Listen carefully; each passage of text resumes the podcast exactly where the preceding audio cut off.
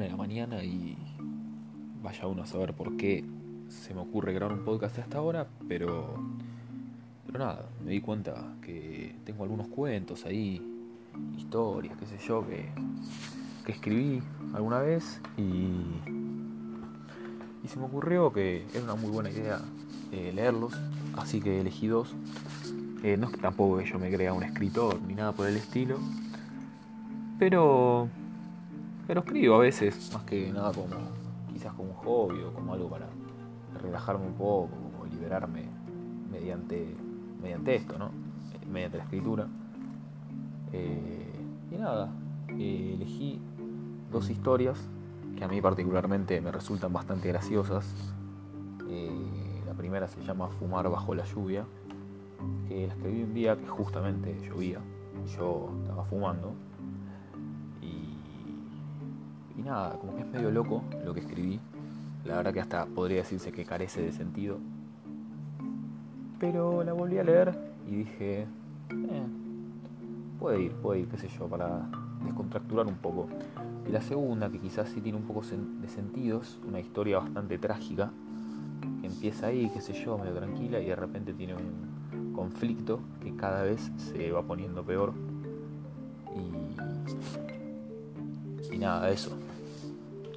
Este, y creo que eso es lo que la termina siendo graciosa, que todo el tiempo, como una familia que todo el tiempo le pasa algo cada vez peor a lo que ya les había pasado termina siendo absurdo y gracioso a la vez. Y bueno, sin más que agregar, voy a leer el primero de los relatos, que es eh, Fumar bajo la lluvia. Las gotas caen, rozan con un mínimo de fuerza algunos parabrisas que apenas sienten el contacto. El agua fluye, sigue su camino por las pequeñas piedras del empedrado que nunca fue pavimentado un largo laberinto por el que miles de pequeñas gotas pasean abrazadas entre sí, formando un pequeño arroyo al que solo una hormiga le podría temer. Tan ínfimo para un ser humano, pero tan aterrador un diminuto hexápodo. Un joven observa atentamente la situación, que ciertamente no ve, pues todo sucede en su mente. Imagina a los insectos en una situación de extrema vulnerabilidad, en donde están sufriendo devastaciones por los terribles diluvios que se llevan sus casas y sus crías. Mientras tanto, fuera de esa perspectiva algo alterada, se lleva a cabo una situación totalmente insignificante. Un muchacho enciende lo último que le queda a su cigarrillo sin careta. Es un tipo más buena onda que los Marlboro, por ejemplo, que van cogiéndose cada vez más al punto de que está viendo la luz más brillante que jamás haya visto en su corta vida, empezada hace algo así como 20 minutos, y teme que ha sido consumido y llegó el momento de irse, pero honrado por haber dejado con una sonrisa al tipo del que hablé antes, sí, el que vio las hormigas en su cabeza. Todas las precipitaciones y las bajas temperaturas, sus piernas hermanas, derecha e izquierda, lo acompañan adentro, donde podrá encontrar mayor comodidad y tranquilidad. Pasada la media hora de la partida del largo y pequeño compañero del pibe en cuestión, cuyo nombre era Fasovich, era de Dinamarca o uno de los países nórdicos de por ahí, se da cuenta de que su ex compañero europeo lo dejó re loco. Loco de ganas de ver una serie animada. Loco de ganas de tomarse un café. Loco de ganas de comerse todo lo que hay en la heladera. Es que Fasovich era así, un tipo demasiado alegre, siempre con una sonrisa y que te hacía reír un montón. Y ese fue el legado que le quedó a su amigo. Afuera siguen cayendo algunos chubascos, pero sus ruidos son muy relajantes, aunque están siendo opacados por lo que ahora suena directamente en los oídos del protagonista de esta historia. Una potente voz, bajo unos acordes que le acribilla los tímpanos. Igual ni lo siente, Fasovich lo dejó anestesiado. Se escucha, la sangre se enfriaba en mis venas y aquel verano al norte partí. Su imaginación está ahora volando por los aires, sumergida en un cohete que va rumbo a galaxias que nadie en el mundo ha explorado antes. La verdad que esta historia no tiene mucho sentido. Estuvimos observando un flaco que estaba en el balcón, que buscaba medicina natural, pero en vez de usar crema se la fumó Pero bueno, igual te entretiene, ¿viste? Porque el chabón no hace nada. Pero está tan en su salsa que de la nada te empieza a interesar la vida de un tipo X que salió a fumar al balcón. Y seguís leyendo. Por eso, vamos a ver qué anda haciendo el sujeto este. No te puedo creer. Está escribiendo en su computadora algo sobre que está lloviendo y unas hormigas y no sé qué más porque no se lee muy bien. Fasovich lo motivó para que escriba. Qué buen tipo. Parece que ahora, pasado ya un tiempo, el pseudo escritor se va a ver por adentro y volverá a ver la luz del día en unas 10 horas. Y colorado colorín, este pseudo cuento llegó a su fin. Bueno, ahí está Fumar bajo la lluvia. Eh, como dije, no sé si tenía tanto sentido, pero. Pero nada, entretiene, ¿viste? Como, como lo dije ahí. Qué sé yo. Y bueno, vamos ahora con No compliques las cosas. este es un poquito más largo. El pequeño Antonio corretea por ahí. Su hermanita Juana, o Pipi, como le dicen sus más allegados, lo sigue. El muchachito le sacó su peluche a modo de juego, pero esta no lo ve como tal. Se exalta y su expresión se modifica de manera tal que sus delgados filamentos que se encuentran por encima de sus ojos pasan de tener una forma curva a ponerse derechos mirando para abajo, mostrando que realmente está molesta. El chistoso pasa por la cocina, por debajo de las piernas de José María, pega un salto de unos 58 grados aproximadamente y esquivando una naranja que se posa sobre la mesada, da dos pasos, se baja rápidamente y sigue su camino. La niña, cada vez más molesta, abre su boca y emite un sonido poco agradable para cualquier oído, mientras intenta acercarse a quien viene persiguiendo. Los otros humanos presentes en la situación intentan detener al jovencito cuya velocidad aumenta y ahora sus piernas acarician los escalones mientras hace fuerza con sus gemelos y flexores impulsándose hacia arriba y en cuestión de segundos llega al primer piso de la casa. Pipi y el hombre que antes mencioné, que por cierto fue quien aportó parte de las células para que los sujetos en cuestión sean lo que son, corren detrás del infante. En el mismo momento en que esto sucede, Solana, la encargada de almacenar dentro de sí los conjuntos de células que luego se transformaron en Antonio y Juana, grita para que se detengan.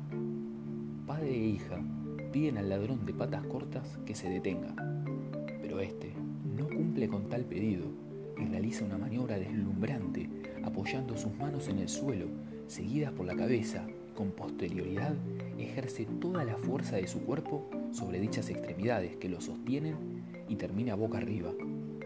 Se levanta con gran rapidez, pero al dar tres pasos algo sucede antes de dar el cuarto, pues su pierna derecha se va para arriba, haciendo que todo su torso vaya para abajo golpeando fuertemente contra la alfombra que posa por encima del suelo de madera de roble. Seguido a esto, su cabeza golpea también, y lo que comenzó como un juego de hermanos es ahora una tragedia. Sangre por todos lados.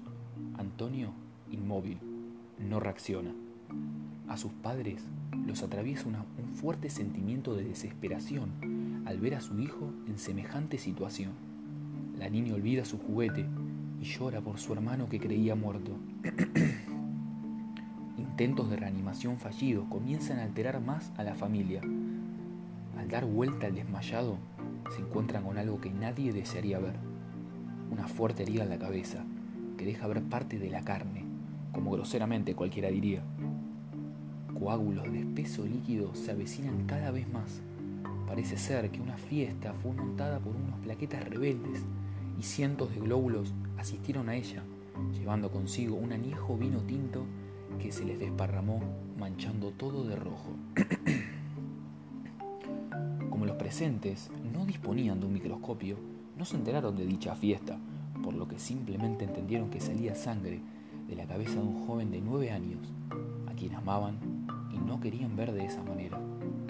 En el teléfono se ven los números 911, que fueron discados por José María, y gritando pide por favor que una ambulancia vaya a su casa.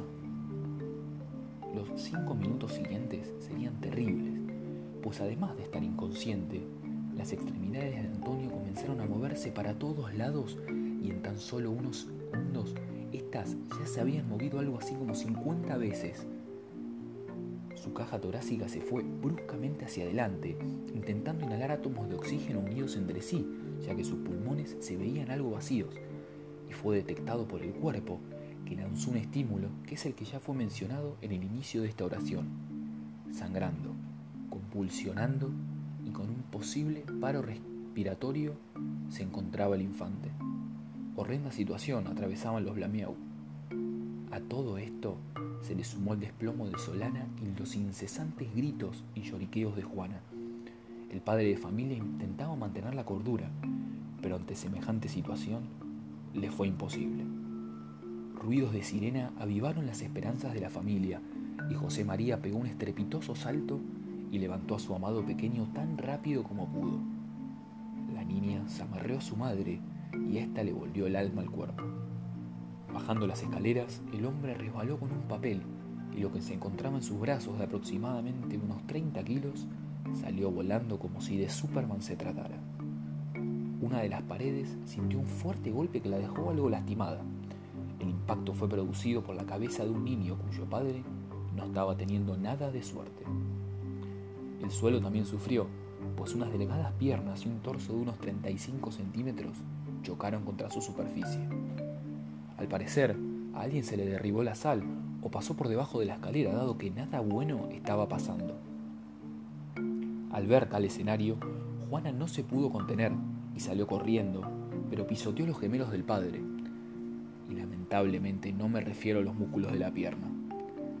Esto hizo que ninguno de los dos críos pueda tener un hermano y que la jovencita saliera desplomada haciendo una sinfonía de huesos rotos. Y como si esto fuera poco, cayó encima de su hermano, que dejó de serlo, porque sus signos vitales no estaban nada bien y sus órganos tampoco. Suena el timbre, pero nadie responde ya que José María se retuerce del dolor. Juana está inmóvil y Solana entrando en una crisis nerviosa. Esto alarma a los paramédicos y llaman a la policía. Mientras tanto, la madre enloquece y es tal el dolor que siente que salta por la ventana, cayendo encima del chofer de la ambulancia que había salido a estirar las piernas, fracturándole así la columna vertebral. La situación se encuentra cada vez más difícil. El padre, que no podría tener más hijos debido a que su mujer agoniza encima de un médico y sus testículos explotaron, Sigue sin poder levantarse y cientos de lágrimas se deslizan por sus pómulos al ver que su hija está cuadriplégica justo al lado de él. Cae la puerta el oficial Gutiérrez se encuentra con un niño desangrado y con la cabeza golpeada, una pequeña con varias fracturas expuestas y un hombre llorando sin poder mover sus piernas. Rara situación para cualquiera, y también lo es para el policía, por supuesto. Este último accidentalmente deja caer su pistola que al tocar el piso se acciona, disparando justo a los genitales del muchacho de ojos vidriosos, haciendo que éste caiga encima de Pipi, provocándole aún más fracturas. Ahora ingresa la camilla para llevarse a las víctimas. Cuatro ruedas sostenidas por cuatro fierros de metal desplegables que a su vez sostienen una tela elástica donde serán recostadas las personas. Un tornillo flojo y la camilla se desarma, golpeando un caño la cara de José María, quien luego de esto comienza a pedir que lo maten, ya que no soporta tanto dolor. La negatividad ante su desesperado pedido hace que tome el arma que el oficial olvidó recoger y sin pensarlo dos veces aprieta el gatillo mientras la pistola apunta a su rostro. A veces, algo que para uno es gracioso puede no serlo para otro y terminar en terribles consecuencias. Así que si algún día le sacas el juguete a tu hermana menor, acordate de los Blamiu y mejor que sea devuelto. Es un poco, no sé, quizás hasta puede sonar sádico, pero, pero de verdad, o sea, la parte que José María pide que lo maten, no, yo mientras lo leía intentaba no reírme, o sea, cada vez que lo leo me, da mucha risa. Pero bueno, eh, esas fueron las historias, ahora esta, la de no complique las cosas es como un toque larga y, y no sé, medio que me trabé en algunas partes y encima que tuve que carraspear algunas veces porque no sé qué le pasa a mi voz, tipo así. Pero bueno, el de No compliques las cosas es uno de mis cuentos favoritos y el otro es básicamente una boludez. Pero, pero nada. Eh, mientras grabo esto todavía no sé cómo le voy a poner de nombre al podcast, pero calculo que va a ser algo así como como historias descontracturantes o va a ir por ahí la cosa porque es justamente lo que a lo que quiero llegar leyendo esto, ¿no? Como que qué sé yo. Tuviste un mal día y te pinta escuchar alguna historia justamente para eso, no para relajarte, no para relajarte, para digo, para distenderte un poco y bueno. Aquí está mi intento de ayuda con eso. Así que nada, espero que, disfruten de mis lecturas. Bueno, que las hayan disfrutado porque si llegaron hasta acá ya las escucharon. Y nada, ya seguiré, seguiré haciendo más, más podcasts con lecturas. Pero por hoy, eso fue todo.